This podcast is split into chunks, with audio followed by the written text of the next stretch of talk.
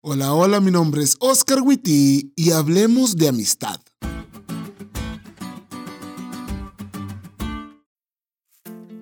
Feliz semana amigos. Ya se nos fue el sábado, pero de corazón esperamos que lo hayan disfrutado tanto como lo disfrutamos nosotros. ¡Qué sábado! Y bueno, para comenzar la semana con el pie derecho, ¿qué les parece si nos aprendemos el versículo para memorizar de esta semana? Si vosotros no creyereis, de cierto no permaneceréis. Isaías 7:9. Miren, tener amigos verdaderos es difícil. Uy, sí, pastor. Qué bueno que vamos a hablar de eso, ¿eh? Porque aquí en la iglesia, todos son unos doble cara. Son mejores los de afuera que los de adentro. La otra vez, Carl... Alto.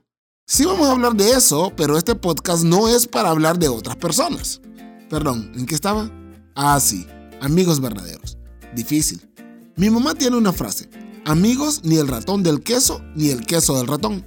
Y aunque hace unos meses atrás dije que no creía que esa frase estuviera totalmente acertada, al estudiar la lección de esta semana sabremos que es más acertada de lo que pensamos.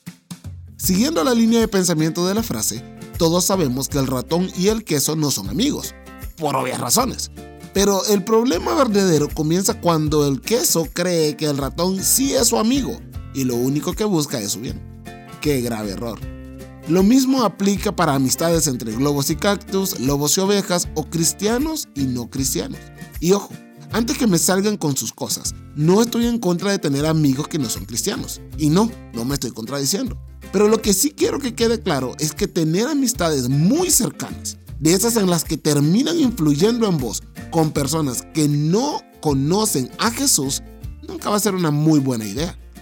Con frecuencia creemos que las personas que con cariño nos aconsejan a dejar nuestro mal proceder y nos instan a volver a Jesús son nuestros enemigos. Solo quieren regañarnos y no nos dejan vivir nuestra vida. Y aquellos que nos instan a seguir como vamos, es decir, mal, esos sí son nuestros amigos porque no nos juzgan. Y no hay nada más alejado de la realidad que eso. Esta semana vamos a estudiar el caso de un rey al que le sucedió exactamente lo mismo no supo quién era su amigo y quién no. Y espero que podamos aprender en cabeza ajena a elegir apropiadamente a quienes le damos el título de amigos.